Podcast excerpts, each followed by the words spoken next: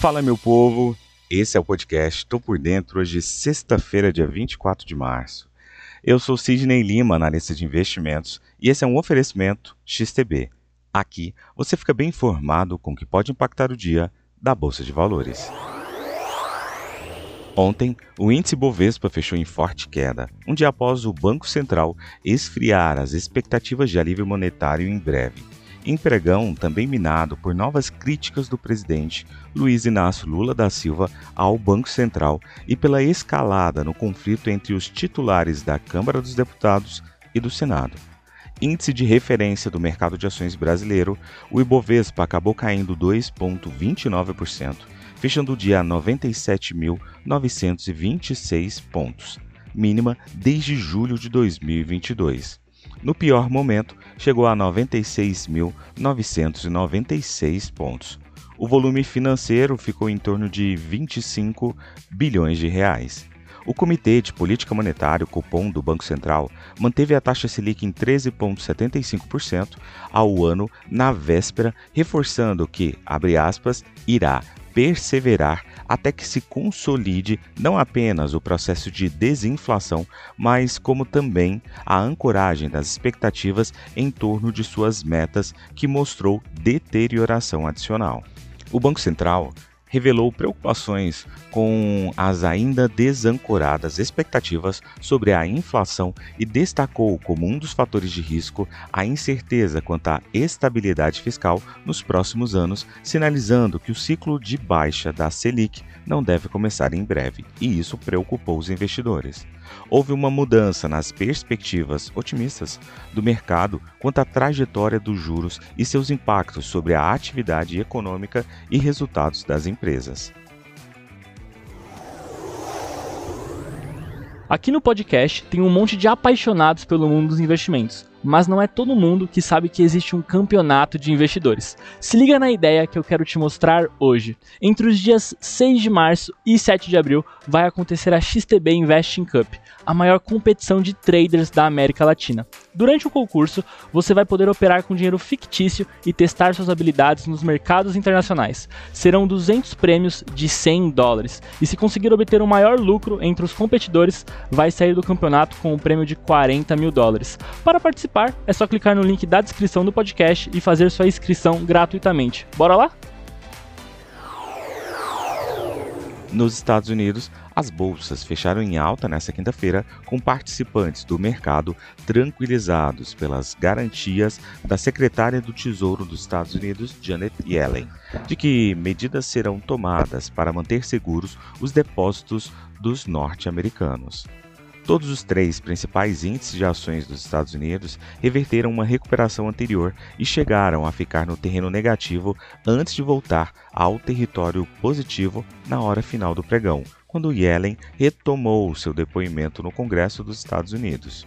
A sessão seguiu os movimentos de alta e baixa de quarta-feira após o aumento da taxa de juros por parte do Fed, a subsequente coletiva de imprensa do presidente do Fed, Jeremy Powell, e a audiência de Ellen perante o Congresso dos Estados Unidos, no qual ela descartou uma proteção geral para todos os depósitos. Os aumentos das taxas de juros pelos bancos centrais em todo o mundo estressaram o setor bancário, o que se manifestou com as recentes falências do SVB Finance Group e do Signatory Bank. O Dow Jones subiu 0,23%, o S&P 500 acabou subindo 0,30% e o índice da tecnologia, o Nasdaq, acabou subindo 1,01%. Dos 11 principais setores do S&P 500, apenas os de serviço de comunicação e tecnologia fecharam em alta nessa sessão. Na Europa, os mercados de ações abriram em baixa nesta sexta-feira devido a preocupações de desaceleração do crescimento econômico à medida que a crise bancária acaba avançando. O setor bancário europeu mostrou alguns sinais de estabilidade essa semana, mas as vendas dos bancos regionais menores dos Estados Unidos foram retomadas ontem, mesmo com a secretária do Tesouro Janet Yellen tentando tranquilizar os investidores. Yellen reiterou ontem que estava preparada para tomar novas medidas para garantir os depósitos bancários dos americanos que eles permaneçam seguros, mas as tensões estão aparecendo, já que os empréstimos na janela de desconto do Federal Reserve chegaram a 110 bilhões de dólares nesta quarta-feira. Além disso, os empréstimos do novo programa de financiamento a prazo do Banco do Fed aumentaram para 53,7 bilhões de dólares, enquanto os empréstimos a bancos centrais estrangeiros subiram para 60 bilhões de dólares. As bolsas da Ásia e do Pacífico fecharam majoritariamente em baixa nesta sexta-feira, enquanto investidores avaliam os efeitos de recentes aumentos de juros nos Estados Unidos e na Europa e seguem atentos a possíveis novos sinais de estresse no setor bancário. O índice Hang Seng caiu 0,67% em Hong Kong, enquanto o japonês Nikkei 225 acabou cedendo e fechando em queda de 0,13% em Tóquio, e o sul-coreano KOSPI acabou caindo 0,39%. Na China continental, o Xangai Composto teve uma perda de 0,64%, mas o menos abrangente, o Shenzhen Composto, acabou subindo 0,25%. Em Taiwan, o TAIEX também mostrou desempenho positivo, com uma modesta alta de 0,32%. Na Oceania, a bolsa australiana seguiu o viés negativo da Ásia e ficou no vermelho, pressionada por ações de grandes bancos domésticos. Nos últimos dias, bancos centrais dos Estados Unidos e da Europa seguiram adiante com novos aumentos de juros, apesar dos recentes transtornos no setor bancário, reavivando temores de uma recessão. Ontem, a secretária do Tesouro dos Estados Unidos, como eu falei anteriormente, Janet Yellen, disse que ferramentas emergenciais poderão ser utilizadas de novo para resgatar bancos regionais americanos, se necessário, após o recente colapso do SVB e do Signatory Bank. Yellen mudou o tom em relação a um dia antes, quando afirmou que não considerava oferecer seguro a todos os depósitos bancários sem a aprovação do Congresso norte-americano. Nos negócios de hoje, no setor bancário, a ação do britânico HSBC, que tem foco na Ásia, sofreu queda de 2,89% em Hong Kong, enquanto do japonês Resona Holdings caiu 2,61% em Tóquio.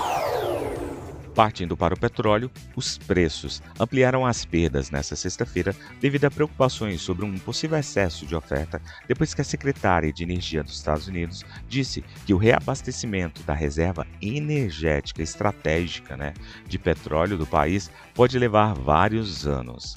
Ambos os índices de referência, que caíram cerca de 1% ontem, ainda caminhavam para um ganho semanal de cerca de 3 a 4%, recuperando-se de suas maiores quedas semanais devido à crise do setor bancário e às preocupações com uma possível recessão há uma venda a partir da visão de que os Estados Unidos não reabastecerão as reservas de petróleo, mesmo que os preços do WTI estejam entre 67 a 72 dólares o barril. A Casa Branca disse em outubro que compraria de volta o petróleo para reserva quando os preços estivessem entre 67 e 72 dólares por barril. Na agenda econômica de hoje, teremos às 9 horas e 30 minutos núcleo de pedidos de bens duráveis. Teremos também às 10 horas e 30 minutos discurso de integrante do FONC. Às 10 horas e 45 minutos, divulgação nos Estados Unidos de PMI industrial.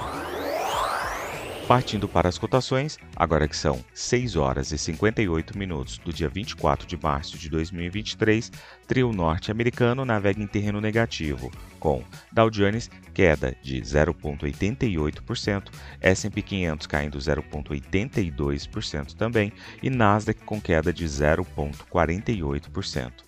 A Alemanha cai firme com 2,08% de queda neste exato momento. O índice VIX sinaliza um aumento considerável do temor por parte dos investidores em 7,04%. O petróleo também cai firmemente, com 4% de queda para o WTI e o Brent com 3,65% de queda. Do outro lado do mundo, cotação do minério de ferro com alta de 0,29%. Vou ficando por aqui. Não esqueça de nos seguir nas redes sociais da Top Game. Valeu, tchau, fui!